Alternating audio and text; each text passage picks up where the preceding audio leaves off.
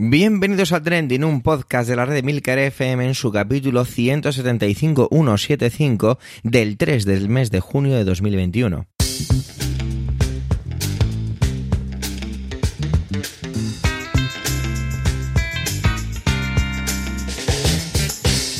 Trending es un podcast sobre lo que pasa, sobre lo que ocurre, son noticias que pueblan las redes sociales.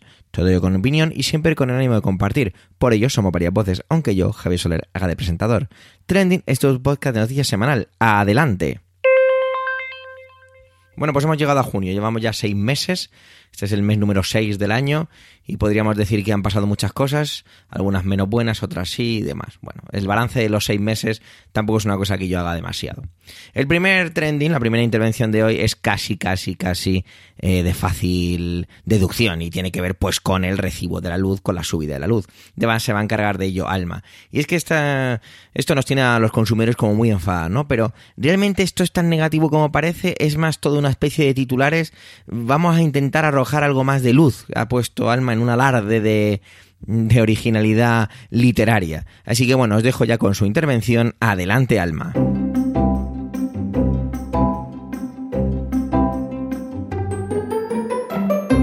Buenos días, buenas tardes, buenas noches.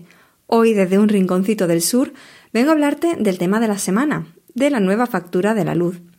Esta vez he optado por algo totalmente diferente a lo que vienen siendo mis intervenciones cada semana, porque a la hora de elegir el tema siempre intentaba traer alguno que, bueno, pues de alguna manera estuviera relacionado con mis conocimientos, mis inquietudes, mis intereses, mi experiencia, en fin. Lo cierto es que en este caso he de reconocer que el motivo es totalmente el opuesto. Porque el cambio de la factura de la luz me pilló totalmente de imprevisto y de repente me encontré con los tweets de gente muy enfadada y no entendía exactamente ni qué iba a cambiar ni cómo iba a afectar. Así que eh, en ese momento pensé que la mejor manera de enterarme era precisamente preparar este tema para trending porque, como bien ha comentado en más de una ocasión Jaime Rodríguez de Santiago en su podcast Kaizen, no hay nada mejor para poner a prueba el propio conocimiento que intentar explicarle algo a otra persona. Bien, pues cuando comencé a documentarme para preparar mi intervención de hoy, descubrí que el cambio principal que se va a producir es que sin que, haya, sin que se haya contratado con anterioridad, se va a extender a todos los consumidores el modelo de discriminación horaria. El motivo que ha dado la Comisión Nacional de los Mercados y la Competencia, y leo textualmente, es que el consumidor optimice su factura y al mismo tiempo evitar tensionar la red trasladando el consumo de las horas de mayor a menor demanda, reduciendo así los costes del sistema eléctrico y contribuyendo a la descarbonización de la economía. Dicho de otro modo, con este cambio, eh, pues la mayor parte del recibo recae en cuando se realice el consumo, pues en teoría para repartir la demanda y que no se produzcan esos picos que saturaban la red. De ahí que se hayan difundido pues esos gráficos en los que se recogen los tramos horarios de la hora punta, la llana y, y valle, que por cierto, de la inteligibilidad de los gráficos ya hablamos otro día.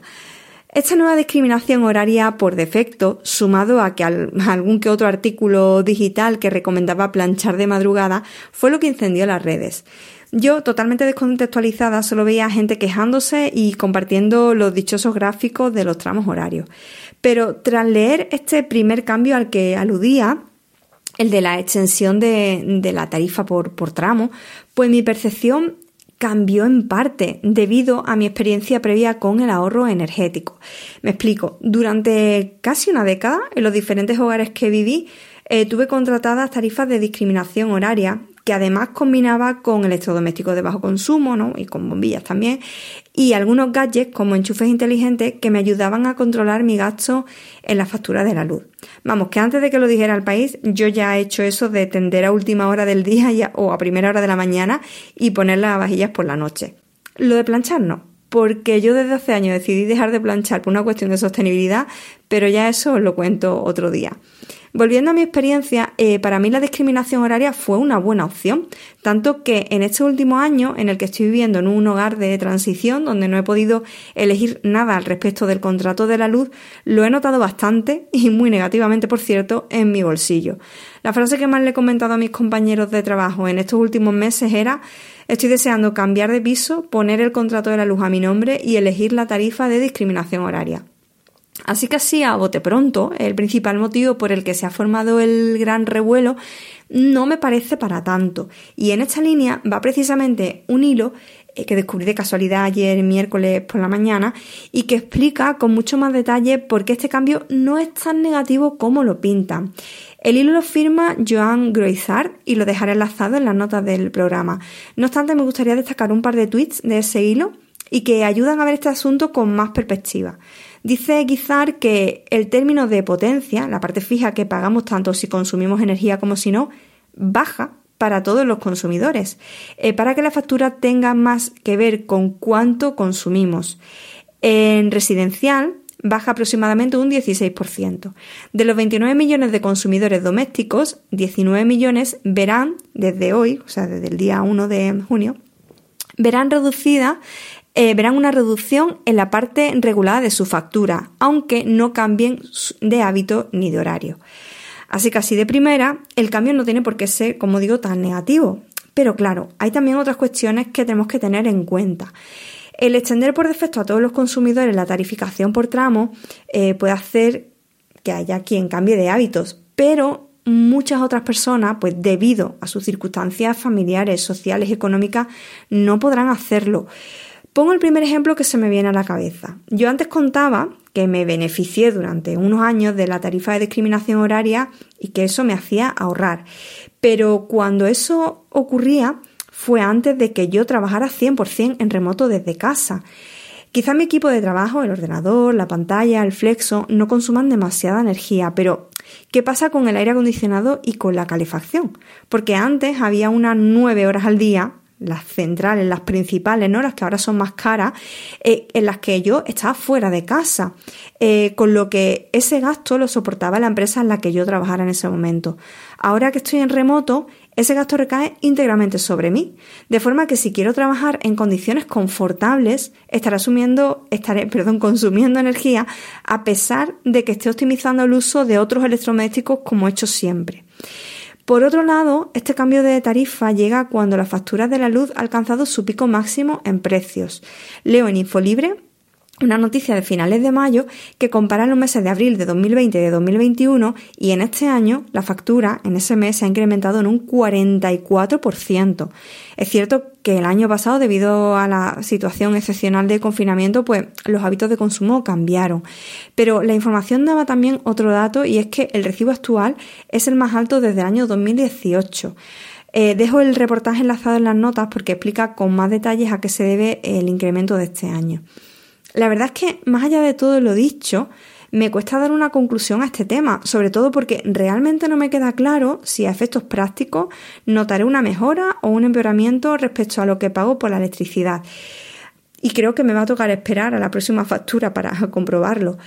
Lo que sí tengo muy muy claro es la sensación de impotencia y de indefensión que bueno, que se nos genera a los consumidores frente a las grandes compañías y a cómo actúan o efectúan cambios unilateralmente en sus planes de precios sin tener en cuenta cómo estos afectan a miles y miles de familias pues que pueden acabar en eso que se ha llamado pobreza energética, ¿no? Pues por no poder afrontar el gasto en calefacción, como decía antes, tener que minimizar cuestiones de higiene, ¿no? Como poner una lavadora a lo mejor o, una lavajilla o incluso recortar en otras comodidades debido a la imposibilidad de, de pagar lo que le suponga la factura de la luz.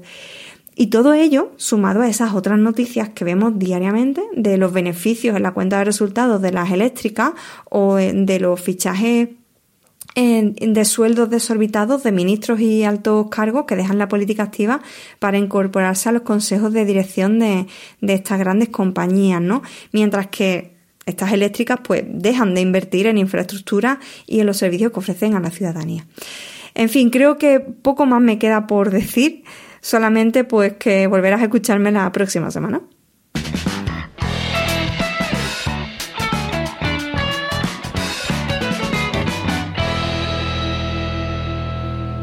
Cuando era adolescente, yo pensaba que era una especie de leyenda urbana aquello de que China controlaba la natalidad de su población y de que tenía restringido la cantidad de hijos que podía tener una pareja. Luego resulta que no era tanto así, no era tan, nega, tan digamos, fuerte ni al revés. Pero bueno, resulta que Manuel nos trae el tema de, la natalidad en China desde que permite el tercer hijo a las parejas y retoca un poquito la política de los dos hijos de 2016, que acababa con la política del hijo único que se introdujo allá por 1979 para ralentizar ese crecimiento demográfico. Vamos a ver qué datos nos aporta y cómo nos lo cuenta. Adelante, Manuel.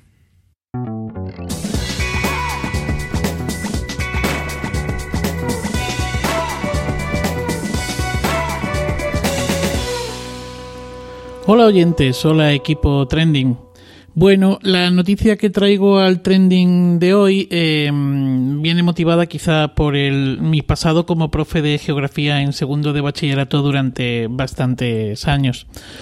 Eh, quiero hablar de la nueva política natalista de China. Debo reconocer que cuando mm, explicaba geografía en segundo de bachillerato me interesaba bastante más todo lo que era la geografía humana antes que la física, aunque ambas están íntimamente relacionadas.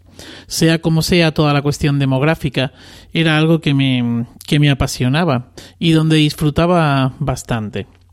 Quizá el comentario que yo pueda hacer hoy sobre la política natalista de China y esa noticia que es que China permite el tercer hijo a las, a las parejas, eh, bueno, pues no, quizá no, va a ser eh, incompleta. Y seguramente, eh, pues el compañero de Emilcar FM, Mark Milliam, eh, podría hacer, eh, bueno, pues desde, su programa, que es eh, un paseo por Shanghai, podría aportar bastante más de lo que yo voy a aportar. Bueno, sea como sea, quiero remontarme al año 1979 y es que durante mm, la década de los 60 y los 70 del pasado siglo, China tuvo una, un boom, bueno, un boom que, se dio también en otras partes de, Europa, ¿no? En otras partes del mundo, especialmente en, todo lo que era Occidente. Pero sí que es cierto es que en China se dio un boom, un crecimiento demográfico inusual. Este crecimiento demográfico, pues, eh, ponía en peligro eh, la economía y los recursos y, bueno, pues el, régimen eh, comunista del momento lo que hizo fue establecer lo que se llamó la política del, hijo único. Esto lo que pretendían era ralentizar el crecimiento demográfico. ¿no? Se trataba de que las familias solo podían tener un chiquillo o una chiquilla. Por lo general eh, se tendía más a tener chiquillos que chiquillas. Y esto quizá lo explique luego. Las familias que violaban esta regla pues se enfrentaban a, multas. Eh, tengo entendido que incluso a la pérdida del empleo y a veces incluso a abortos forzados.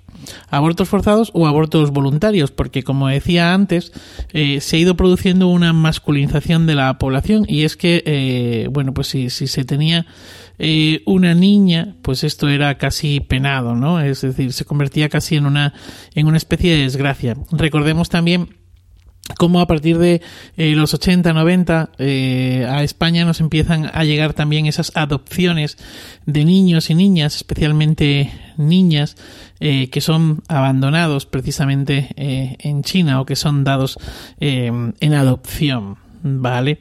Bueno, sea como sea, eh, la política del hijo único provocó también un, desequilibrio de género en el país.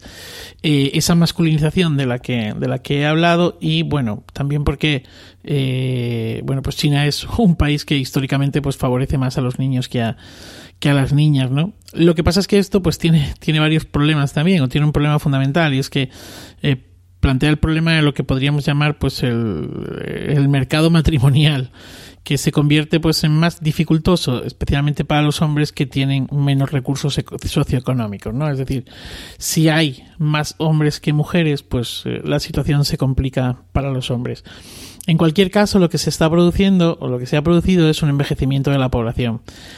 Y es necesario que, haya un cambio, o al menos eso es lo que pretende el gobierno chino, ¿no? Eh, este envejecimiento de la población supone que con el tiempo pues aumentarán eh, la mortalidad frente a la natalidad, bueno, de hecho ya ha aumentado, y que por tanto el crecimiento vegetativo, pues, eh, o natural de la población, pues será un crecimiento vegetativo negativo. Hay menos mano de obra. No sé el tema de las pensiones exactamente cómo funciona allí, pero es de suponer que, eh, bueno, pues si hay menos eh, población eh, produciendo, lo que se puede recoger pues es también bastante menos. No es la primera vez que el gobierno chino hace un cambio. El primer cambio se hizo en el 2016 cuando puso fin a esta política de, del hijo único y permitió que las parejas tuvieran dos hijos. Aún así, esto pues no, no ha logrado revertir eh, bueno, pues esa caída ¿no? de la tasa de, natalidad eh, en estos años, desde el 2016 hasta ahora, es cierto que han aumentado, eh, por lo que he estado viendo en, en, las gráficas y en las estadísticas y demás, y en las pirámides de población a las que he tenido acceso, a través de las noticias en los medios de comunicación, es cierto que ha aumentado, han aumentado los natalicios, pero eh, sigue siendo un crecimiento súper, súper, súper, súper lento, ¿no? ¿Qué pasaría si eh, se permitiera tener, en lugar de, tres hijos como ahora, pues que hubiese un, que, no, no, hubiese estas restricciones? Que por cierto, este es otro tema y luego lo, me, me referiré a él, ¿no?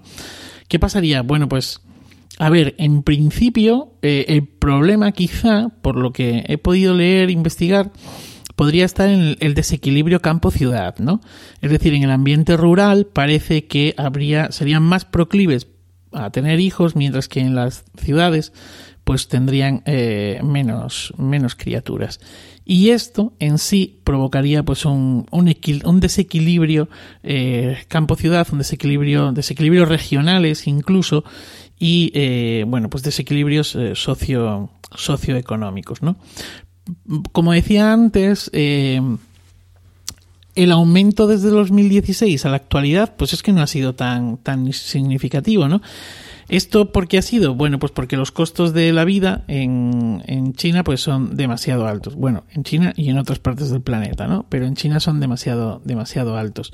Y eh, bueno, pues la presión sobre la vida es bastante grande, ¿no? Con esas largas eh, jornadas de, de trabajo y bueno, pues con esas cadenas de producción que no dejamos de ser los humanos en todo el mundo capitalista e incluso también en el mundo comunista, como no.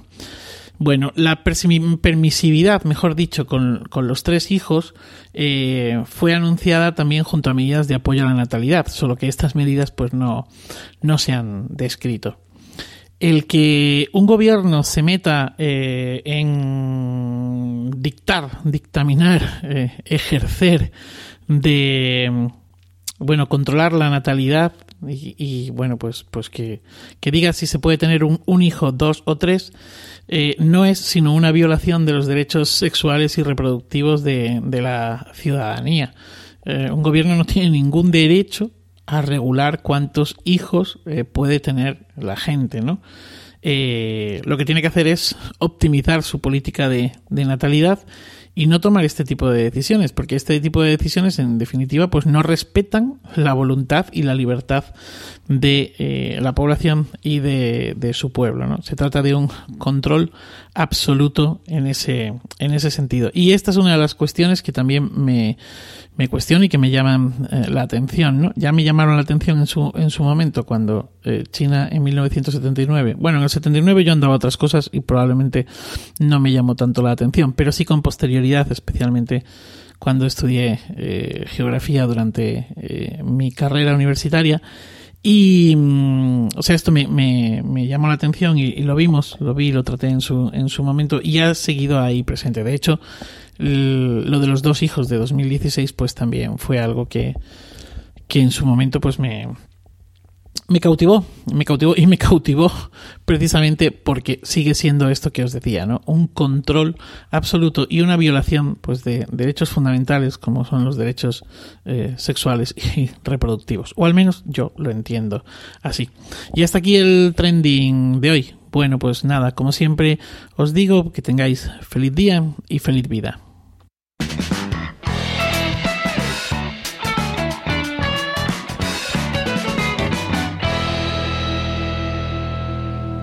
Antonio nos trae un trending polémica, de esos que, que, son de salsita, de los que a veces también nos hacen pues casi reírnos, bueno, o digamos más relajados, porque sinceramente creo que es algo relajado. Aquí a lo mejor estoy metiendo demasiado mi opinión. Y es que es la polémica porque el rey Felipe VI se ha vacunado en un centro de salud cuando pues no le tocaba. Adelante, Antonio.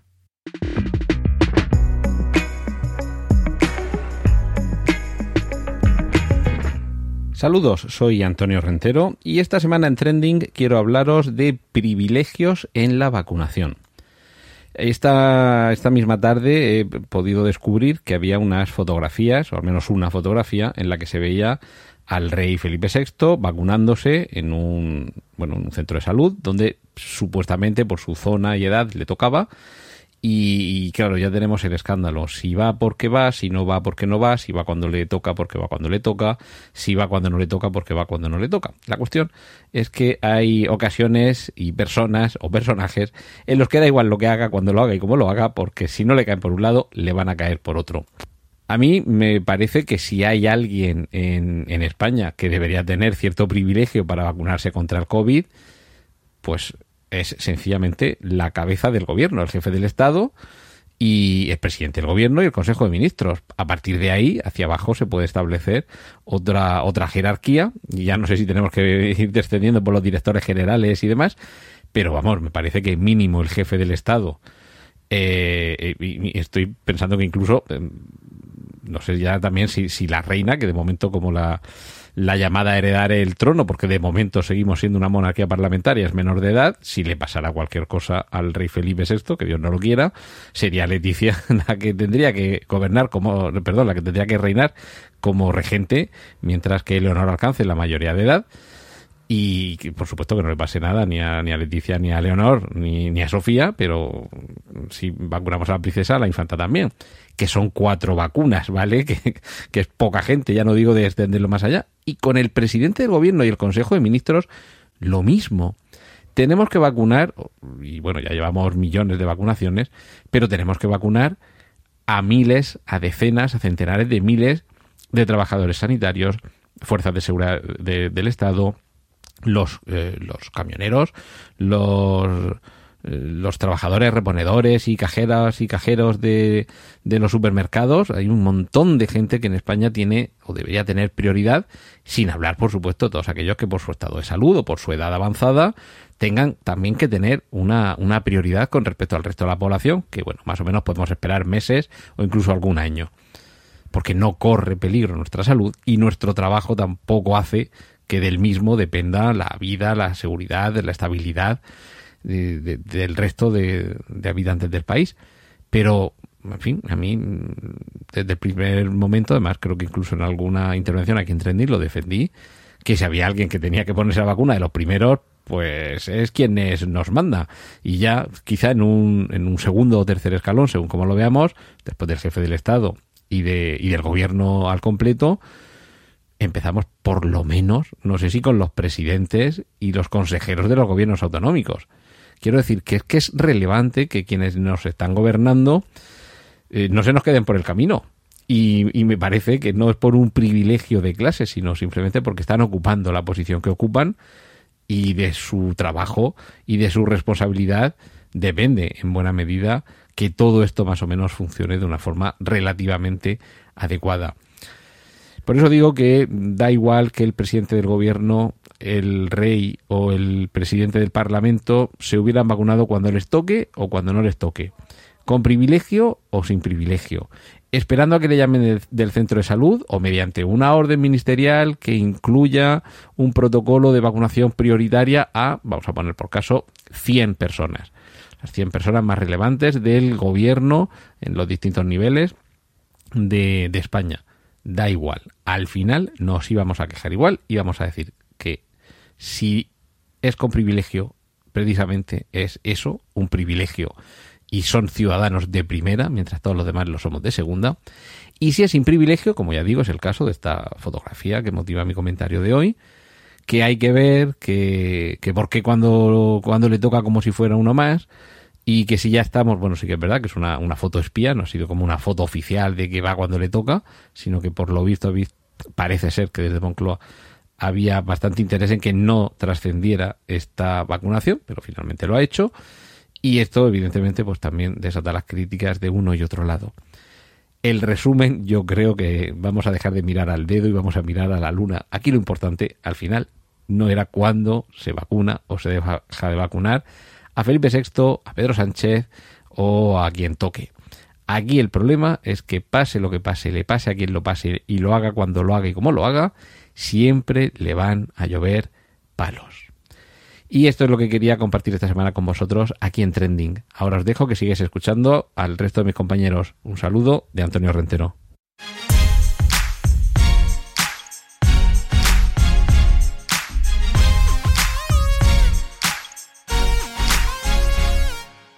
Esta semana traigo algo que hace mucho tiempo que no hacíamos en el podcast y es traer un hilo, un hilo que encontráramos en Twitter, que nos pareciera interesante, que nos pareciera un trending, que tocara un tema y que lo hiciera de una manera pues un poquito que nos llamara la atención. Evidentemente siempre le pedimos permiso al autor o autora de los hilos y bueno, aquí lo traigo.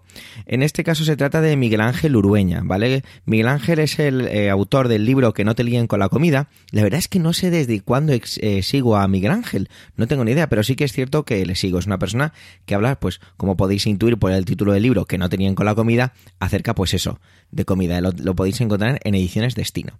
Lo tenéis en Twitter como arroba gominolas de Petro, es decir, de de dedo, es gominolas de de dedo Petro. Y bueno, me pareció muy interesante y le pedí permiso porque sobre todo a mí me pareció algo muy didáctico y por eso me parecía interesante traerlo aquí. Voy a ir recitando o leyendo, mejor dicho, los eh, tweets del hilo y si apuntalo algo o comento algo al respecto, pues especifico claramente que soy yo el que aporta esa información. Por lo tanto, si yo no digo lo contrario, estaré leyendo el hilo en sí. ¿De acuerdo? Pues nada, vamos allá con ello. Dice Danone que este año suprimirá la fecha de caducidad en sus yogures. Y a mí me ha quedado este, esta cara. Utilizo un emoji con eh, la ceja levantada. En este hilo os cuento por qué. Y nos pone el artículo de que enlaza con el, la noticia de expansión.com. Lógicamente, no lo he dicho antes, pero lo digo ahora, tendréis el hilo en las notas del episodio. Lo primero que toca es aclarar conceptos. Como sabréis, la fecha de duración de un alimento se puede identificar de dos formas, fecha de caducidad o fecha de consumo preferente aportación mía. Yo sabía que algo así existía, pero no tenía muy claro cómo funciona. Y me encanta que, y es una de las cosas por las cuales traigo este hilo de Miguel Ángel Urueña, porque lo explica de una manera muy interesante. Sigamos con el hilo. La fecha de caducidad se utiliza para alimentos microbiológicamente muy perecederos, cuyo consumo puede suponer un riesgo inmediato para la salud, una vez superada esa fecha. Es decir, que pueden crecer bichos y enfermarte. Por ejemplo, una bandeja de pollo crudo. La fecha de consumo preferente se pone en el resto de los alimentos, es decir, en los que no son muy perecederos desde el punto de vista microbiológico y cuyo consumo, una vez vencida la fecha, no supone un riesgo inminente para la salud. Por ejemplo, una bolsa de patatas chips. Las fechas tanto de duración como si es caducida barra consumo preferente son establecidas por el propio fabricante para cada uno de sus productos, teniendo en cuenta sus características. Aquí lo cuenta estupendamente arroba Beatriz Calidad y nos pone el hilo que Beatriz Robles realiza sobre esto. Seguimos con el hilo. Por ejemplo, en principio la fecha para unas patatas chips envasadas en bolsa transparente sería más reducida que para otras envasadas en bolsa opaca, porque la luz favorece el enrarecimiento. La excepción es el huevo, ya que es el único alimento para el que la fecha de duración está fijada por legislación. Aportación mía, no tiene ni idea de algo así. Sigo con el hilo. 28 días a contar desde la puesta. Aunque hasta hace unos años ocurrió lo mismo con otro alimento, el yogur. Hasta hace unos años en el yogur debía ponerse obligatoriamente fecha de caducidad y además debía ser de 28 días. Pero la medida fue derogada en 2013, lo que se hizo muy popular debido a las desafortunadas declaraciones del ministro de Agricultura y Alimentación de entonces. Por una captura de pantalla, Miguel Ángel Ureña en su hilo y pone Arias Cañete dos puntos, veo un yogur y ya puede poner la fecha que quiera que me lo como. Bueno, continuamos con el hilo. Desde ese año, la fecha de los yogures es fijada por cada productor en función de sus propios criterios. La intención era dejar de poner fecha de caducidad y sustituir por fecha de consumo preferente. Aparece el link que nos lleva a la legislación sobre ello. Varios motivos llevaron a esta decisión. 1. Simplificar la legislación y evitar la confusión, las medidas establecidas por la legislación europea eran suficientes para garantizar la seguridad del yogur, sin necesidad de las medidas concretas de la normativa española. Nos vuelve a poner el, enlace al BOE. 2. Poner a los fabricantes españoles en la misma situación de competencia frente a los fabricantes del resto de la Unión Europea. No tenía sentido que unos yoguros franceses tuvieran fecha de consumo preferente y unos españoles fecha de caducidad. 3. Reducir el desperdicio de alimentos. La medida se enmarcó dentro de la estrategia más alimento, menos desperdicio. Con fecha de caducidad tiramos el yogur en cuanto vence. Con fecha de perdón, con fecha de consumo preferente, esperamos más días. Ahora bien, ¿qué ocurre con la seguridad alimentaria? ¿Era seguro sustituir fecha de caducidad por fecha de consumo preferente? Para saberlo, se consultó a arroba aesan-gov-es y nos pone un enlace de Europa Press donde aparece una, un artículo del periódico. El yogur se elabora con leche pasteurizada. Tiene un pH bajo, un elevado número de bacterias acidolácticas y que se conserva a temperatura de refrigeración. Todo eso reduce mucho la probabilidad de encontrar microorganismos patógenos. En este aspecto, el principal riesgo a tener en cuenta es el posible desarrollo de mohos, en caso de que el producto esté contaminado previamente, pero es algo perceptible, muy poco frecuente y se puede solventar con una fecha de consumo preferente, igual que en un pan de molde, por ejemplo. En definitiva, por lo general, los yogures no necesitan fecha de caducidad, sino fecha de consumo preferente, algo que ya indican muchas marcas desde el año 2013. Por eso sorprende que ahora venga Danone anunciando a bombo y platillo que cambia de fecha de caducidad a consumo preferente y que lo hace gracias al trabajo de I+D para desarrollar fermentos más robustos.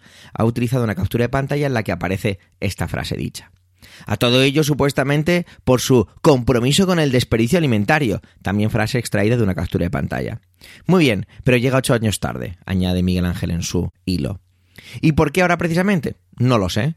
Me inclino a pensar que quizá quieren aprovechar el tirón de la iniciativa Too Good to Go, desarrollada por una compañía danesa basada en una app Reducir el desperdicio. En otras palabras, greenwashing.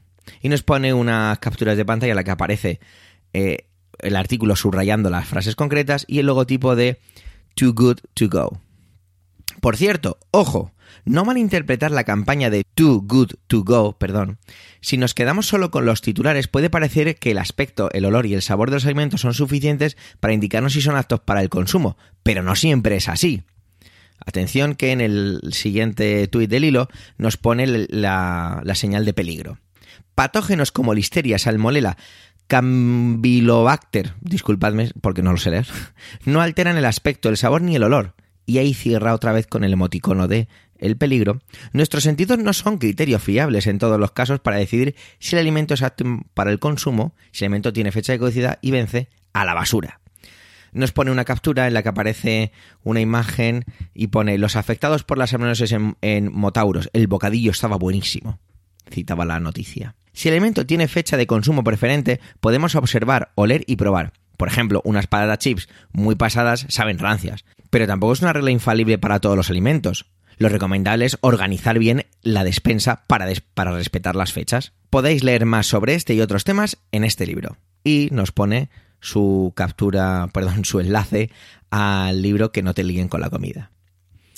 Y podéis encontrar información detallada sobre la fecha del yogur en este artículo que escribí precisamente en 2013 con motivo de ese cambio de fechas. Nos pone el enlace a su página web gominolasdepetróleo.com.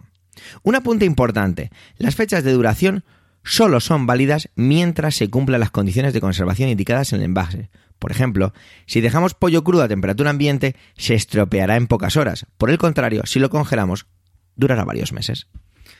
Pues yo no sé vosotros, y aquí he terminado ya el hilo, pero a mí me parece increíblemente didáctico lo que nos ha enseñado Miguel Ángel Urbeña. A mí me ha dejado patidifuso el, esa mezcla de sentido común con legislación, con observar, con creer lo que nos ponen las etiquetas. Así que solo puedo darle las gracias por permitirme traer el, el hilo aquí a Trending y, estar expectante a su Twitter. Os recomiendo, os recomiendo de nuevo que lo sigáis. Os recuerdo cuál es, cuál es su cuenta de Twitter, arroba gominolas de sola la letra Petro, o si a lo mejor es más sencillo que directamente os metáis en su web gominolasdepetróleo.com. Os recuerdo su libro, que tiene muy buena pinta, que no te liguen con la comida, de Ediciones Destino. Y nada, hasta aquí mi intervención de esta semana, que, que repito, espero que os haya resultado tan didáctica como lo ha sido para mí. Gracias por vuestro tiempo, gracias por querer escucharnos en este capítulo centésimo septagésimo quinto. Tenéis la web emilcar.f barra trending y Twitter arroba trendingpod por si queréis dejarnos algún comentario. Un saludo y hasta la semana que viene.